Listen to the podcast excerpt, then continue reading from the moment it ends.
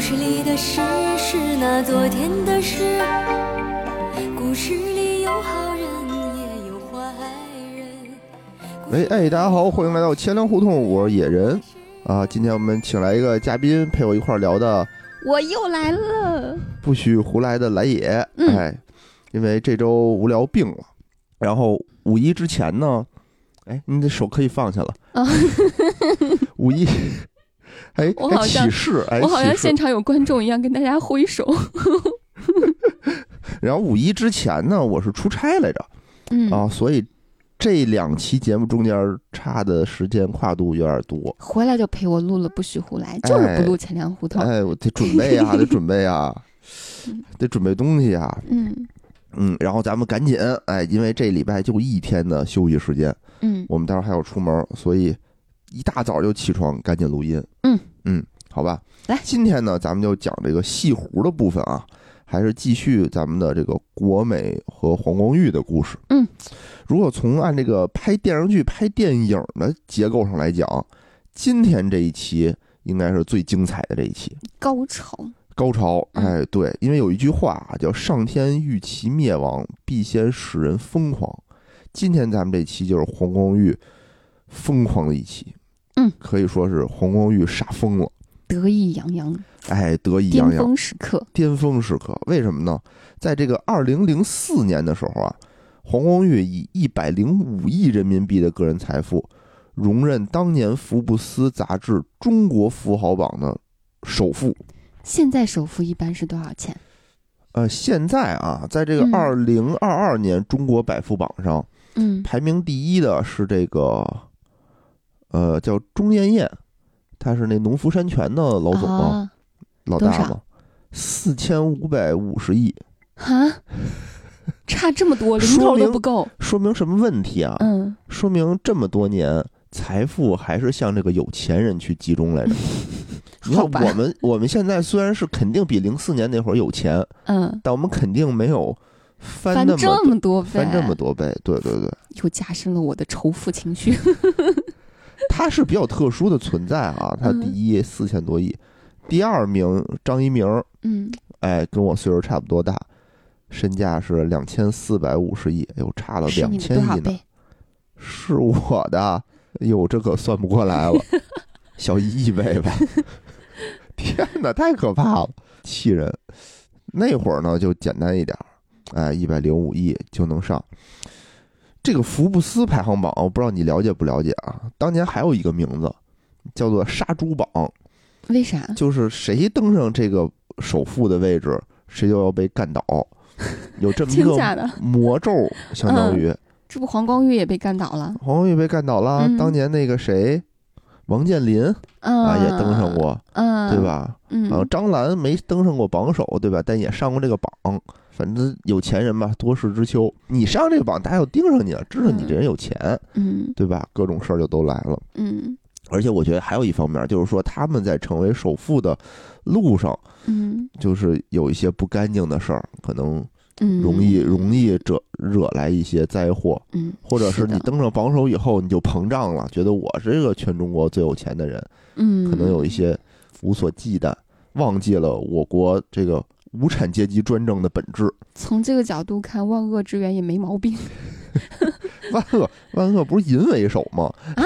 不是钱吗？ 钱是万恶之源吗？不是，好吧，好吧，接着说，接着说啊，嗯，这个，个成为首富啊，它不是一成不变的，嗯这个首富啊，不是一步变成的，嗯它得慢慢来。首先呢，就是这种我要成为首富的这个欲望。你看啊，这个黄光裕在变成首富的道路上，他干了什么事儿呢？我觉得这个首先一直不足以作为首先，不足以啊。因为谁都想当首富， 谁都有这哎欲望，但是啊，人和人不一样。你看黄光裕为了成为首富，他是就行动，行动，对他开行动才能算是头号成功因素他开始学习了，啊！他如饥似渴的开始钻研。哦，哎，你看啊，原来对吧，做房地产的时候研究房地产，做嗯家电的研究家电，这两面全都研究通了，他发现自己还是不能成为首富，然后怎么嘞，办呢？开始闭关修行，开始研究和资本相关的东西了。嗯哎，对吧？这都得学习啊。嗯比如说研究这个看书，嗯对吧？研究这个美国资本市场，研究什么石油期货市场，研究人民币市场，嗯听钱粮胡同，哎，这都是你成为首富的途径嘛。然后就锒铛入狱。研究什么香港资本市场，反正就开始哎，对吧？有一种这种就流氓会武术，谁也挡不住的感觉。嗯嗯，开始研究资本了，为什么要研究资本？哎，突然间有一天啊，这个黄光裕拍案而起，说我知道我怎么成为首富了，嗯，我要怎么进说军资本市场。我要上市。嗯，哎，这干什么房地产什么都没有上市赚钱，我要上市，上嗯市我就能圈出一大部分钱来，这多好！哎，这都是听钱粮胡同告诉他的。嗯但是啊，当时是什么时候呢？这个二零二二年、二零零二年左右，啊，哎，时机不是很好。嗯最开始呢，国美是想去这个香港上市，他一开始就就想哦目去标香就港是上市。香对，嗯因为在那个大陆这块儿吧，港上嗯市好像当时审批啊，各个方面都比较很严。很严格、很繁琐，嗯嗯、不太好弄。所以香港呢是这种企业的第一选择。嗯，但是当时吧，香港这块儿对这种大陆民企不是很友好，因为当时相继爆了几颗雷，嗯呃，所以当时大家就觉得不看好你这种大陆的民企，所以即使它上市呢，这个估值也不会太高。嗯，当时这个投资银行的人啊跟他说：“说你呀、先别着急，嗯说你看你所有的资产改喽改喽，对吧？一块儿是房地产，嗯房地产你目前只有一个楼盘，然后你这个国美的分店呢也还不够多，就是说你这规模太小，哦，你现在上市，相当于是说你这个容纳的钱比较少，你不如先把盘子做大，你得先做大，然后你再你再弄，嗯就跟我们做播客似的嘛，对吧？我们比如说要赚钱，我们可能付费或者接广告，你盘子嗯太小，你就卖不出钱去。嗯，哎，你得把盘子做大一点儿，你才行。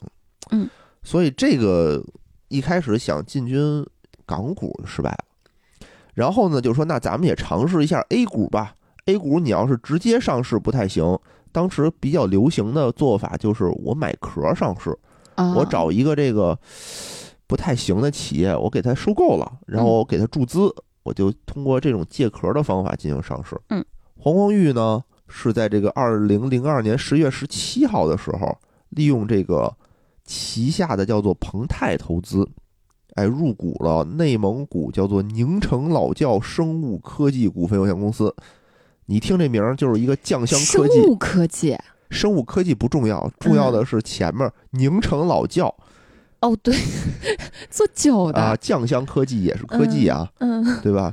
哎，掌握了其百分之七十一点一的七十一点一的股份，成为大股东。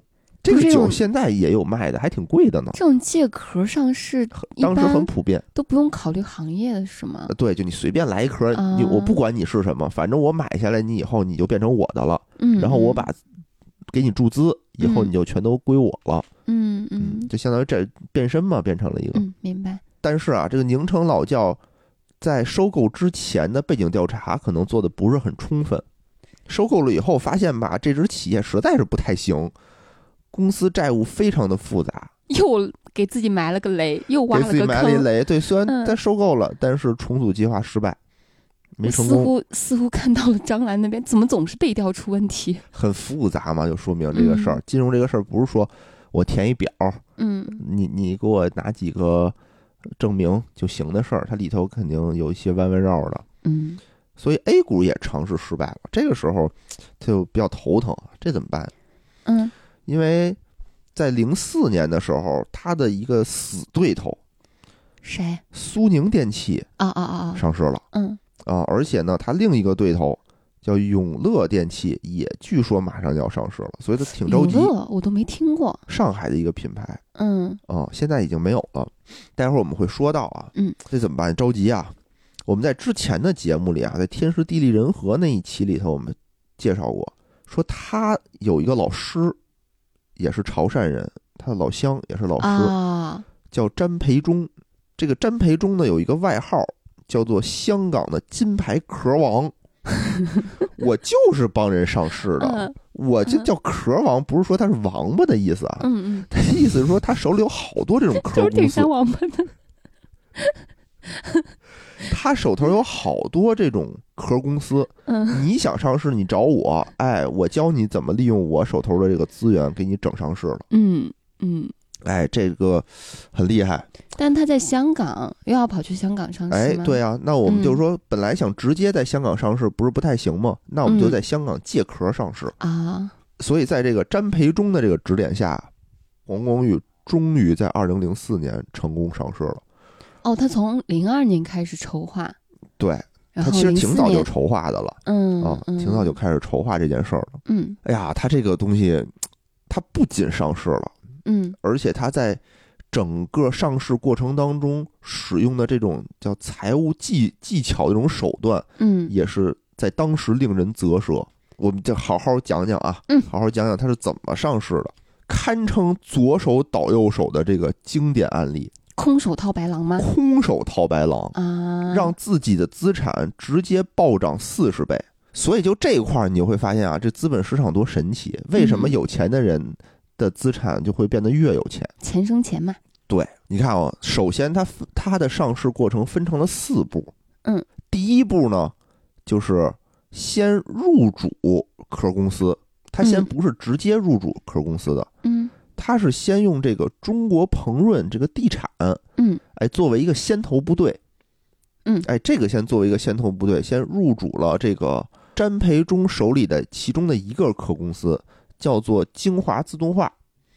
但这个壳公司叫什么无所谓，它是嗯干什么也无所谓，它嗯就是一壳儿。嗯哎，先让他手里的鹏润中国鹏润先入驻，当嗯先头部队扎进去。嗯，第二步呢，重组国美电器，他呢成立了一个叫做北京鹏润易福网络科技有限公司，自己是百分之百的这个股权。啊他呢把这个国美电器进行了重组，嗯这个刚才我们说这个网络科技有限公司持有其中的国美电器一部分的股权，嗯百分之六十五的股权，他自己呢再持有剩下的百分之三十五，嗯，他相当于把国美电器分成了两部分。说的意思呢，就是说我先把成熟的市场打包上市，嗯我把一些刚开的新店、一些不成熟的市场，哎，我再培养培养。嗯然后我再做上市的准备。说要不然的话，那些刚开的店盈利能力也不强，准备也不好，可能会影响我的报表，嗯是这种说法。但是在北京的业务，它最老牌、最赚钱的业务就是国美电器北京公司，并没有装到上市公司里面去，而且国美的商标勾妹 G O M E 的那个商标嗯也是在自己未上市的资产里头。这是第一步，打击打造科技公司。为什么要打造科技公司呢？据说当时啊，是对这个科技公司有很多这种什么税务上的呀、政策上的扶持啊嗯，明白，啊，嗯，而且好像说出去呢也比较好听。哎，我是科 技零几年那会儿嘛，听正着是牛互逼，联网牛逼嘛。狗打上，对，嗯第二步，变身成中外合资企业。嗯哎，第二步是什么呢？黄光裕就在这个英属维京维尔京群岛注册了一家离岸公司，叫欧申烫。离岸公司是哎，什么就是意思说在。这个其实也是很常用的一个手段，之前嗯前两里也讲过类似的，就是说嗯我的实体虽然在大陆，嗯，但是我为了海外上市，我可能会在离岸的地方成立了一个壳公司，然后嗯我这个壳公司去掌控大陆这个企业的股权，啊来，控制大陆。嗯，明白，哎，就是这个叫欧申烫。嗯然后刚才我们说的那个科技公司啊，嗯就把它的那一部分股权转让给这个欧申烫。嗯整个这笔交易呢，交易金额是二点二七四亿港币，就是两个多亿。这么低吗？他们呃的，市值当时多少啊？这无所谓。当时可能嗯它的净资产也就两个多亿，国美，嗯嗯啊嗯所以就把这块儿等于是转移给了一个境外的注册的一个公司。嗯从此，国美电器就已经变身成为一个中外合资的企业了。嗯然后第三步就是让刚才我们说的那个壳公司，在香港那个壳公司，嗯现在已经改名叫中国鹏润了啊，啊。这个公司去收购欧申烫，转来转去，啊为什么要说我们要转一圈啊？对啊为，什么要转一圈？就是嗯如果说我们直接去由这个香港的公司去收购其大陆的这个公司的话，嗯那它就变成了一个 H 股，嗯，它就变成了一个 H 股的公司。嗯 H 股的公司呢，在整个政策上限制非常的多，哦，而但且是审批也非常复杂。但是由香港公司收购这种国外的也不对，叫中外合资的公司就不是 H 股了吗？不是因为它的注册地在维京群岛，它算哦是一个合资公司，而且外嗯方是大股东。啊，虽然实际控制人还是在境内的这个人，嗯但是它相当于是一个国外的公司，所以这种公司就相对宽泛一些宽松一点，啊，政策上会宽松很多。嗯收购价多少钱呢？这次中国鹏润收购国美电器花了八十三亿港元，为什么呀？他急不是了自己收购自己吗？急了！不是呀、我是很奇怪，为什么自己收购自己的东西？那为什不么是我要花自己收购自己，我现在要上市，这个钱不是我掏的，就是我鹏润在收购国美电器的时候，这个钱就不是我自己这个公司来掏他了不，是还没上市吗？上市了。这什么鹏意润思啊是一个上市公司了，已经啊已经啊在香港啊！上市公鹏司润。已经上市了对，啊！它不是先头不对吗？先收购了那个精华自动化，嗯嗯嗯成为了香港的一家上市公司。嗯之后，对它呢，现在又说说 OK，那我现在要定增，要嗯增发，我增发的钱干什么呢？我就要收购国美电器，嗯实现国美电器的上市。啊，这次增发了多少钱呢？增发了八十三亿， 相当于那就最开始在维京群岛就是外资企业收购境内企业的两个多亿，其实也是自己的钱嘛，对啊，自己的嗯钱、嗯对吧？先把自己叫到两个多亿，然后这个八十多亿是哪儿来的？嗯，嗯不是自己的钱，那股民的股钱，民的钱，嗯定增定增的钱。嗯，就是投资人的钱，相臭当于不要是脸，吸老百姓的血汗。这八十多亿，哎，对吧？给到谁了呢？其实不就是给到这个对呀，给到国黄光美裕的吗了呀。不不不是狂国，给到国美了，因为它收购的是国美，那嗯大部分不还在黄光裕手哎对里？它有它有股份嘛，它是大股东，所以它是最最挣钱的嘛。嗯那它你说它那一百多亿哪儿来的呀？那个身家，啊，这里头不是一嗯下就出来了吗对？呀，好玩吧，资本市场。好玩个屁啊！ 生气，听懂？屌不屌？说而当且时它啊这有个这定个增之后，股价也会大涨吧？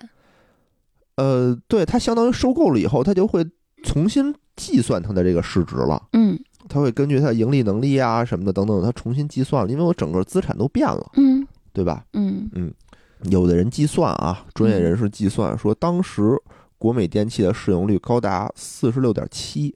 市盈率是什么意思呢？科普一下啊，就是说我一年能挣多少钱，我多少钱，我多少年能把这笔钱赚回来。你看啊，二零零三年的时候，嗯这个国美电器的净利润是一点七八亿，嗯，所以按照这个算的话，我有八十三亿，我多少年能挣回来呢？啊得四十六点七年嘛。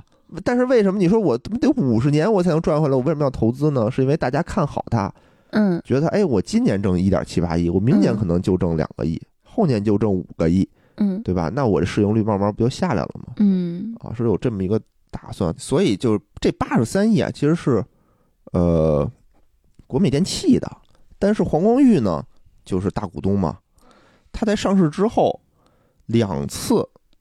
就是同年啊，他零四年上的市嘛，九月份和十二月份先后两次套现了二十五亿港币。哎，有钱人嗯你就有钱人的钱好像来的太容 易了。哎呀，左兜掏右兜，讲讲对故事，这钱就来了。你说咱打工人啊，这吭哧吭哧 的，生气。生气，但有钱人并不止步于此。这叫贪欲。哎，就说我现在有钱欲了，壑我难要干嘛？填？我要当市场老大，我要当五岳盟主，我要哇哦统一这个江湖。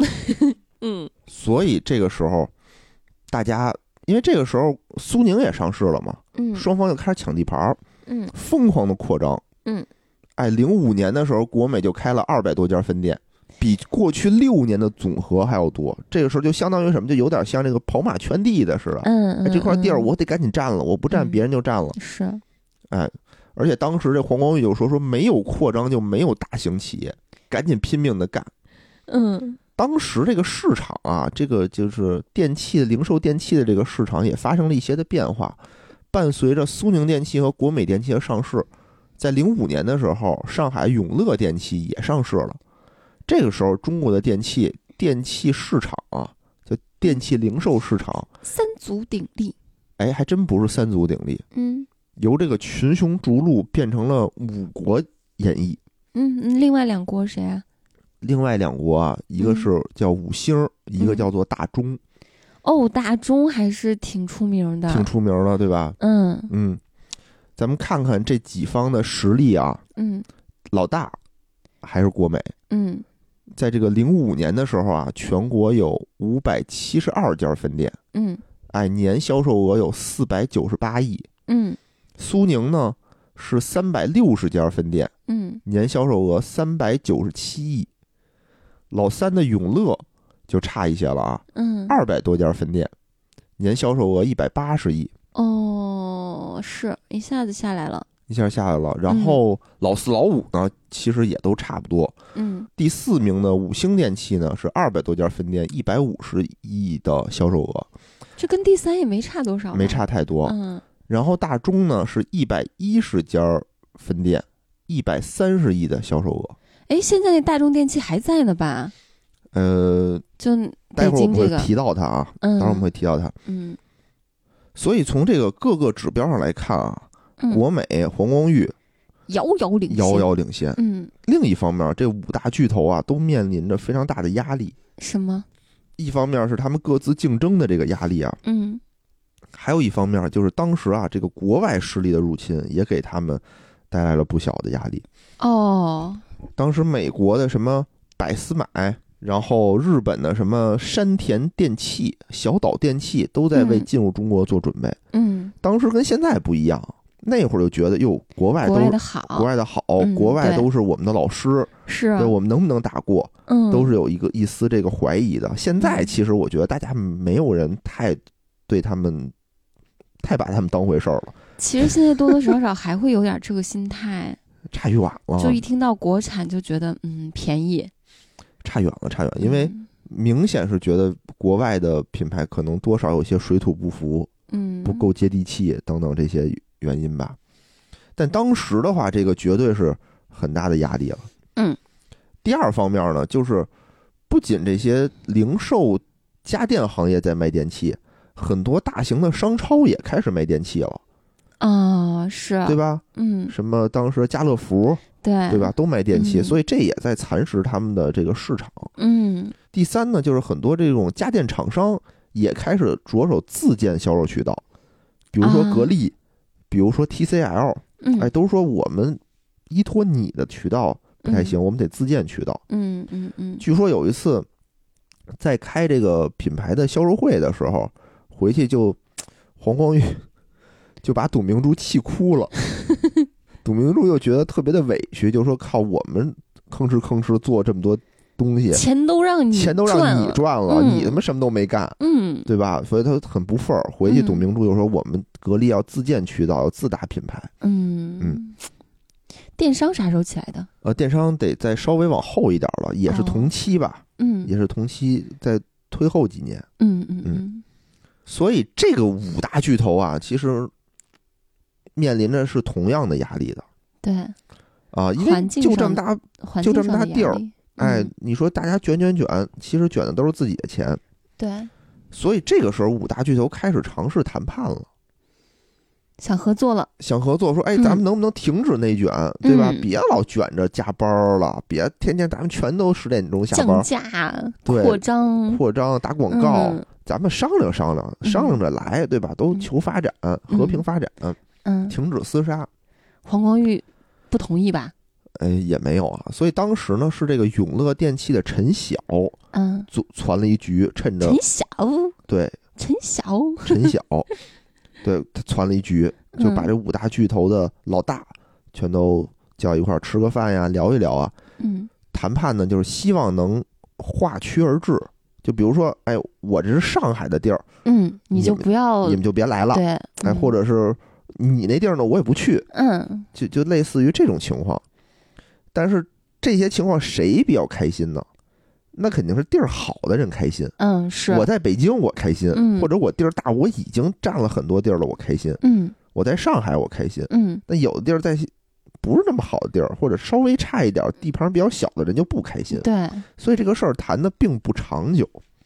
嗯，最后五家巨头谈着谈着呢，就只有三家在谈了：谁？国美、永乐和大中哦，这三家，也为以后的并购啊，我觉得也是打下了一个很好的基础。苏宁地儿不好吗？苏宁在南京其实也不能叫不好，但是你你相比而言，北京和上海来说，它嗯肯定次点儿，稍微的还是差了那么一些嘛，尤其是在当时这个年代啊，嗯啊、然后这个这个和谈呢，到后来基本上就名存实亡了。嗯大家还是为了自己的利益而奋斗。黄光裕有了钱以后吧，你说有钱人都喜欢干啥呀？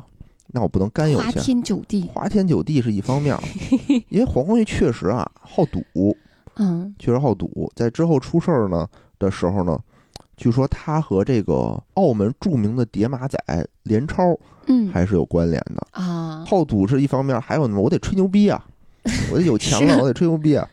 所以他上市以后，他又吹了一个特别大的牛逼，什么？他就放言啊，说国美电器二零零八年的销售额要达到一千二百亿元，嚯，就非常的高。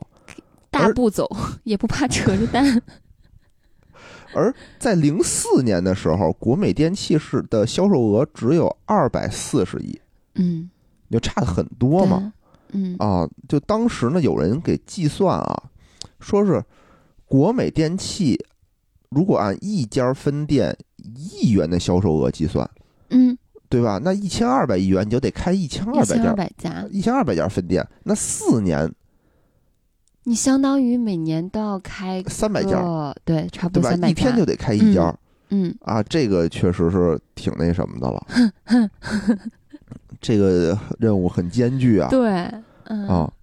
其实他在二零零五年的时候就已经开始了这项扩张，刚才也说了嘛，差不多嗯开了二百五十多家分店，嗯，已经一很年快了吗？一年的时间，嗯，真的很快了，很快了。嗯嗯嗯，但是就这种非常规的做法啊、让他在管理上也非常的吃力。对啊，对吧？我这嗯么开店，这很麻烦的一件事是儿。啊，所以黄光裕说不行，不能这么自己开始开店了，我得嗯开始并购，啊，对吧？我一下，哎，我一下并购一个企业，嗯我不就、对啊，是吧？我不就一能下把那个那么企业有多多少家店，我一口气就全就过全都来啊了。弄过来了？嗯所以在这个开店的过程当中也非常有意思啊。嗯黄光裕在短短的两三年的时间内。就收购了包括刚才我们说到的永乐、大中、三联商社在内的十几个全国性和区域性的家电连锁零售品牌啊，这些都被收购了都被收购。所以你看，大中现在你是能看见大中的品牌，但它其实是归国美的。哦，嗯，但嗯只不过呢，就是说它现在的品牌在北京打得非常响了，我没必要对给你换名儿，换名儿了，你就嗯还是嗯用你自己的现在的名儿。嗯最大的一次并购，嗯，哎，发生在二零零六年的七月二十四号，嗯，中国排名第一的连锁品牌国美电器，以股权加现金的方式全盘收购竞争对手中国永乐，哦，百分百购，百分百嗯作价五十二点六八亿港元。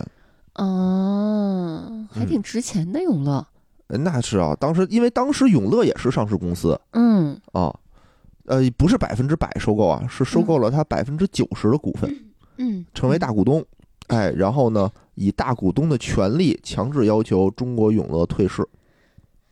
嗯真惨，嗨，这都是有那，因为它里面给钱了嘛，嗯他给钱了，嗯，他可是有为换什么要股让加它现退金的市方呢式。为什么要退市呢？呃，可能是股东的要求，就是你要收购我了以后，嗯，就相当于是我这个股票，我就换取你国美的股票，平同时呢，你以换股加现金的方式收购我。哦，这样子，嗯，嗯，我说呢，干嘛要退市？不可以继续卷股民的钱吗？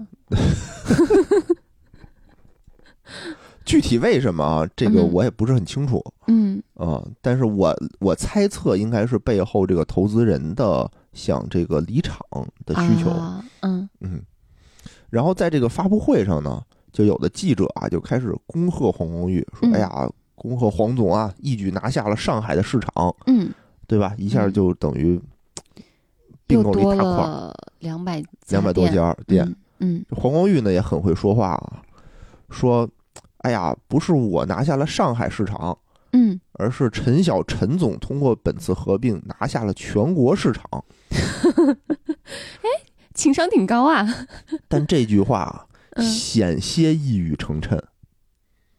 为什么在后面的时间里头，永乐真的翻身了？这个黄光裕和陈晓在这个关于国美电器的争夺上发生了很大的分歧，啊，因为现在他们俩还是其乐融融，嗯是这个非常好的朋友，嗯，互相相敬如宾的这么一种状态。你赚钱，我赚钱，大家一起对赚钱。但后来黄光裕不是进去了吗？嗯，进去以后，他的权力受到了很大的制约， 陈晓就起来了陈晓就起来了。嗯啊，，但是经过了很惨烈的厮杀吧，嗯哎，最后黄光裕还是保住了他自己的这个权利。嗯啊，我还挺想听这段的。这块儿我们后面说啊。嗯这个很精彩，这一段很精 彩。然后我们说说为什么这个中国永乐要委身于国美电器，嗯对吧？我你上市公司，我也上市公司，对啊你老大我老三，凭什么嗯我卖给你、嗯啊？这就要从它上市说起啊了。嗯，其实我觉得啊，这也并不不一定是陈晓自己的本意，也是受这个资本所胁迫的。因为在这个二零零五年上市之前，嗯这个永乐电器呢，当时是获得了摩根斯坦利及鼎晖投资的五千万美元的联合投资。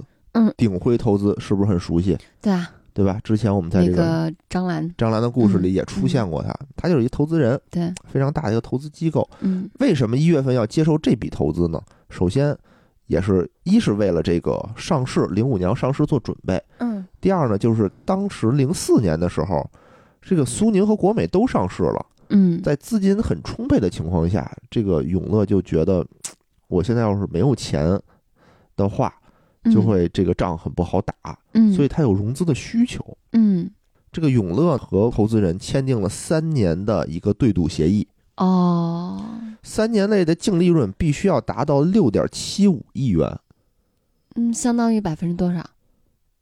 不是百分之多少，就是相当于说你得符合我这个盈利标准，嗯，你三年总共六盈点利七五，六点七五亿元，嗯看着也嗯不是很多啊，也还嗯可以哈。嗯因为在这个零四年的时候，永乐的净利润是二点四亿，好像是，哦，这不三年也差不多吗？就这么一看，觉得也还可以啊，嗯嗯嗯所以就就也就签了。嗯如果输了的话呢，就下场会可能会很惨。嗯如果他想想赢，就必须得在二零零七年之后完成六点七五元的净利润的指标，嗯，零五年、嗯零六，年、零七年嘛。嗯对吧？可喜的是，在零五年的时候，它的净利润是三点二一亿。哎，你看这我不松了一口我气一吗？年我就完成了完成一半儿，完成小一半儿了，嗯对吧？对，就很轻松。嗯但是，什么事儿都怕但是啊！嗯但是在二零零六年的四月二十四号，永乐公告披露了预计上半年利润低于同期的一个公告。哦啊，哎，发布这个消息以后啊，这个投资人啊就开始不做人了， 就是投资人没有这个跟大家这个同甘苦共患难的这么一个事儿。嗯嗯哎，短短的两周之内，先后五次抛售永乐的股份，使其股价大跌。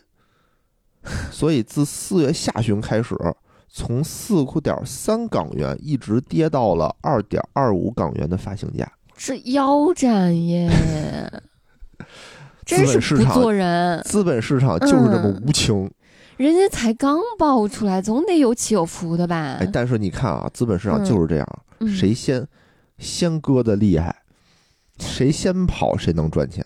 你说咱们现在炒股还跟他们人家炒出感情来了，说没事我扛你，你扛吧，你扛吧，对吧？哎，这个永乐的市值从巅峰时期一百亿元嗯，迅速缩水到了四十亿，太惨了。谁跟你谁跟你谈恋爱呀、对吧？咱们说的都是钱的事儿，你炒股嗯你千万不要跟说有这种恋爱关系，我跟你我我挺你。你咋好意思说呢？你看看你那 股票，所以后来在采访当中啊，陈晓也说说，其实我们这次合并也是在这个摩根史丹利嗯的压力之下，嗯在投资人的压力之下，嗯说他要求我们赶紧合并，他呢嗯好这个撤出离场，嗯他好这个拿着钱走人。嗯，其实你看着虽然无情无义啊，但是呢，你从结果上看，这么看确实是对的，因为为啥？在这个二零零六年八月份发的上半年年报里头，永乐电器公告是上半年的净利润好像只有一千多万，哈，三个多亿变成了一千多万，上个季度一个季度是吧？不是一个季度，是上半年。上半年啊，那那也就是三个多亿变成不到一个亿嘛。对啊，嗯就是确实是盈利能力急剧下降，嗯，所以人家跑但得是快没有还人家对的跑，可能也不至于这么惨呀。不是啊，但但就不好说了嘛。这东西嗯就是，那我知道你不赚钱，那我嗯还不赶紧撤？落井下石，哎金融这块儿啊，嗯只有锦上添花，嗯没有雪中送炭。嗯，你就记住这么一句话。之后这个，哎，国美电器更是老大了，对吧？更又是耀武扬威了想。把老四老五也搞过 来。所以见天儿的就是在媒体上打嘴战，骂这个苏宁电 器，说他们不行不成，这早晚早晚都得都得败，都是我手下败将。这一期节目录下来，我觉得苏宁真好，国美臭什么玩意儿？他不是主角儿，主要 是他不是说一样一样，就这么说吧。一样苏宁干的事儿啊，国就是国美干的事儿，苏宁全干过，啊，苏宁全干过，只嗯是说他不是主角儿，也好不到哪儿去。没有把它放在放大镜底下去看嗯嗯嗯啊。嗯大家发家的手段都差不太多，嗯嗯，而且呢，这个苏宁这个老大也比较低调，嗯，之前也不太爱出来这个说话，不像黄光裕嘴巴也比较嗯是大，比较狂妄，嗯，有点高启强那感觉，就是那嗯嘴个巴范上儿，那就个范儿嘴嘴上嘚瑟的人，确实有时候招人讨厌。啊这么说吧，就是苏宁嗯电器跟国美电器就是打嘴仗，你说我，我也说你，互相在媒体上骂。啊，这个时候啊，你会发现老三没了，老四、老五的位置嗯，就很玄妙了，嗯因为老大、老二，我要想维持或者想更一步、进一步的对对方进行打压，嗯我就要征求到老老四、老五五了。，嗯，老四呢，这个时候已经卖给了美国的一个企业，叫做百思买。嗯，哎，刚才我们也说了嘛，要对进军国内想市进场军嘛。国内电器进军国内电器，它的第一步就是收购了这个叫五星电器，啊，嗯那就剩老五了。对，老五这个时候的地位可就非常的微妙 了。大中电器，对吧？老板叫、嗯叫张大中，哎，北京人，啊，怪不得叫大众 电器，哎，北京人，他嗯就是特别早的时候，呃，一九八九年在北京西单就开了第一家叫做大中音响公司。嗯哎，九九年呢，也就开始发展成这种家电连锁了。嗯嗯，所以在北京这块儿算是深耕嗯老牌儿的一个家电连锁企业。嗯，当时我记得，就是反正我们家买电器比较认的就是大众。大众啊，，对对对，嗯。我印象中，我上大学时候都多少年了，也是时不时会去大众电器逛一逛，巨大一栋楼，哎，对吧？对就老往那儿跑，对，嗯，这个时候你就会发现非常有意思啊，就大家对这个大中电器嗯就情有独钟，嗯但是大中对国美和苏宁的意义是完全不一样的。嗯，为什么？因为大中的根据地在北京，对国美的根据地也在北京，对，两人是就是老牌竞争对手了。嗯经常会出现的问题就是说，我一条街上两家就是都开，都开，嗯我是对脸儿，嗯我就就是打这种肉近身肉搏 战，有点像麦当劳、和肯德基的那种感觉。所以呢，对于国美来说，其实大中的那些店它不需要，嗯，对吧？我一条街我有一个国美店就够了，是啊，我给你收购过来，我有什么用呢？我对对啊面再开一店没有用啊。嗯他们两个的店面的重合率在百分之五十左右，呀，这么说的话，可能苏宁那边更想要一些，更想要对啊，嗯苏宁那会儿可是在北京没有市场的，对啊我要一下把你这个大中收购过来，那我这个北京市场我就打开了。对，嗯，那我们再说回来，苏宁越就是虽然大中对国美没什么用，但国美更不想让苏宁拥有大中，对。对吧？那我这不能给你机会啊，还对啊想占我的地盘策儿踏是之吧？握，岂容他人安睡对？嗯这个才是国美，这就是大中对国美的意义，嗯是战略意义大于实际意义。嗯，是的，是吧？这个罗圈家就很好玩了。嗯所以最开始呢，这个苏宁先跟大中进行接洽，嗯嗯但是这时候呢，张近东啊，就是苏宁的老大张近东啊，就是使了一手腕儿，啥？他有点小心思，嗯什么心思呢？他说：“你看啊，这个国美刚收购完永乐，对吧？嗯他肯定消耗了很多的元气，是的，所以他这个时候呢，肯定拿不出特别多的精力和资金来收购大中。”嗯我呢，不如这个时候我先放慢脚步，啊，我先别着急，我先晾晾你大中。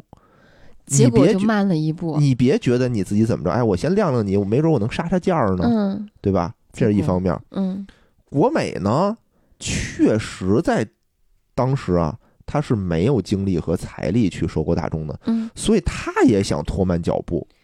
哦，两边全拖慢的时候，嗯其实就给了国美一个喘息的机会对，啊。是的，而且当时呢，其实苏宁已经和这个大中有了一个君子协议啊，嗯就是说多少钱，大概二十亿到三十亿吧，这么一个收购价，嗯整体的这么一个收购价。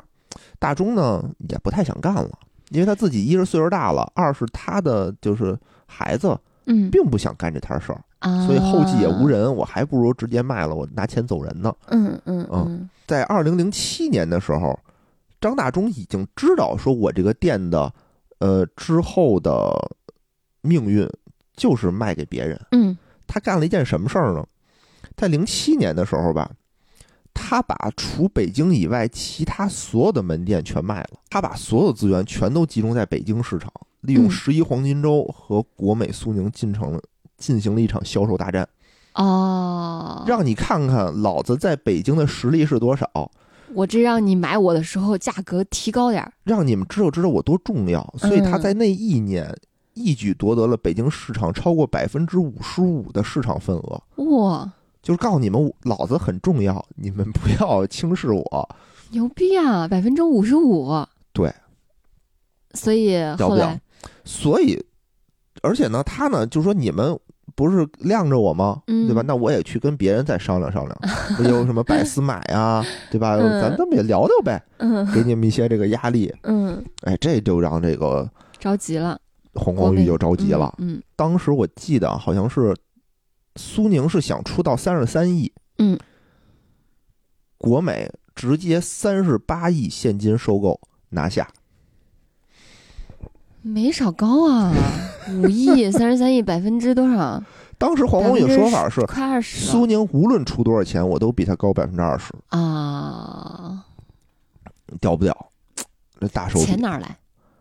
这有钱啊！刚才那八十多亿，对吧？花呗，嗯，好吧，因嗯为你看啊，是这样，他那个国美在收购永乐的时候，嗯虽然总价高达五十多亿，但它嗯很大部分是通过换股的形式，就是股权换嗯啊，你多少多少股换我多少股。啊，它实际出的现金只有四四亿港币哇，啊，那他八十多亿没花多少钱啊啊？没花多少钱但啊、是他还得建门店呢吧？对，建门店还赚钱呢，对吧？嗯？嗯，但这个在收购这个大中的时候，他可是真是动了元气了，嗯他这三十八亿都是现金啊嗯，啊！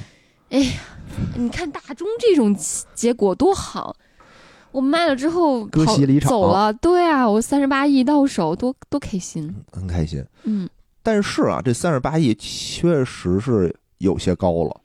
嗯确实有些高了，因为，嗯，怎么说呢？当时大中电器的一年的利润是两亿左右，嗯所以三十八亿呢，也就是说它的利润是十九倍的市盈率，嗯而当时国美电器的市盈率仅是六点五倍，嗯，就是它是远远高于国美电器的市盈率的。嗯所以就是你一上来如果按国美电器的市盈率来算的话，那大众电器也就值十几亿，啊六倍嘛，六嗯六点五倍嘛，嗯对吧？就值十三亿，相当于是这样。但是呢，哎呀，这战略价值很重要、啊。对呀、这但说实话啊，这一笔收购也是挺让黄光裕伤元气的。嗯，就是他这笔钱，我花了三十八亿，但我并不是说我买之后回，来了一个真的值三十八亿的，而且之后他不赚钱，因为这些店大部分是要关掉的。嗯我花这对三十八亿，我只是为了不让苏宁进军到北京市场，嗯，但对我自己而言，我并不挣钱，有点这个欺商权那的他感这笔觉。买卖真的值吗？看他自己的想法了，嗯，看他自己想法，他自己觉得值就值，只能这么嗯说。嗯，对吧？而且呢，他这不是收购了十几家儿是这种连锁店吗？嗯，对吧？其中也不乏有这种意气用事的。对，说一个有意思的啊，嗯特别逗，就是还是在零五年的时候，嗯零五年的时候之前呢，这个国美电器有一个高管叫做何惧，嗯是跟他一起就是起家的高管之一。嗯这个高管呢，后来呢，黄光裕给他调到那个鹏润地产，让他负责房地产去了。嗯他呢就不是很高兴，这何惧就不是很高兴，就说我还是想做电器，嗯，怎么办？他又辞职，去价自创了一个，没自创，去加入了南方的一个叫做易好家的企业，啊，也是一个做要做家电连锁，嗯好像是什么中国建材旗下要开的一个子公司。嗯这名字是不是听过啊？易好家，嗯，不不是很大啊，特嗯你应该没听过嗯啊、为什么？因为它存在时间非常短暂，非常短暂。嗯说黄光裕听到这个事儿，非常的生气，说他最不能允许的就是他手员下工的背叛，背叛和不忠诚。嗯，说好你自己独立门户啊，还要成立一个加入一个新的也是连锁企业跟我对着干，嗯，他干那我能忍，不能忍。他、嗯他怎么办呢？他就连夜啊去跟这个中国建是叫中国建材吧嗯的老，板谈，嗯花一点八亿把这易好家收购了。啊，有钱人就这么任 性，让你重回我的旗下，对，让你重回我的旗下，然后我开除你。从 其实从这个角度看的话，我觉得黄光裕这个人 还有点意思。其实， 我就为了羞辱你吗？就为羞辱你啊啊！其实我也想这样子。我如果一个老板这辈子为了羞辱我一点八亿收购了我所在的公司，那我觉得那也不是跟我。。你没关系啊，那钱是给股东的，你是一职业经理人 是啊，但嗯是我也觉得这是我人生上的人生上的一个浓重 墨彩， 浓浓墨重彩浓。墨重彩。反正看到这儿的时候，我也是就嗯就是有点有点气乐了的感 觉。说明什么？说明当时黄宏宇很膨胀，嗯，真的他膨很胀多的事儿是不是纯理性的这种去想嗯嗯嗯，他可能更多的是被情绪所左右了。后面呢，比如说他在收购这个三联商社的时候，嗯也闹得很不愉快。嗯啊，虽然花了钱，但是基本上也是一个赔本的买卖啊，啊。就是收购的那家，那家好像已经烂的不行，欠了一屁股债，但他不知道为什么，啊非努着劲儿就把人家给收了。嗯一系列操作下来，虽然这个国美电器啊打出了名声，对吧？嗯稳固了自己江湖老大的这个地位，但是呢，也确实是伤了一些元气。嗯，就是钱这方面确实花了不少钱，嗯，啊是的，所以呢，而且呢还，花了不少冤枉钱呢。还冤枉不冤枉不好说，反正花了很多这种意气用事的这种钱吧。嗯，嗯，但嗯钱并不是大风刮来的，对啊，对真吧金白银的，都是真金白银的。嗯所以呢，这也为日后黄光裕铤而走险嗯埋下了一个伏笔。嗯，嗯，所以今天呢，这期是不是感觉还是很精彩的，对吧？大杀四方。嗯，下一期呢更精彩，就是不是说这期是高潮吗？这期高潮你又骗听众。 起承转合，嗯我们这期呢算是承嗯，下期就是转，好，哎，下一期节目应该要精变，嗯哎，怎么就是叫什么福兮祸所依，嗯月盈则亏，水满则溢，嗯，对吧？现在就是有的时候，我觉得就是当你春风得意的时候，是你最要需要你小心小的事儿，心因为下一步你你就马失前蹄了，就很容易马失前蹄，很容易犯错误。嗯，哎，下一步就是黄光裕犯错翻误的跟头，翻跟的 时候，而且急转直下，就是嗯非常的。怎么说呢？突快然吧，非常的突然。嗯，张近东那儿还愁眉不展的说：“这怎么办？”的时候，他自己就倒下啊，了，自己没想到倒下了。行，那感谢大家本期的收听，欢迎继续收听我们下一期惊变。故事拜里拜有多少非非是是？故事里的事，说是就是，不是也是。故事里的事。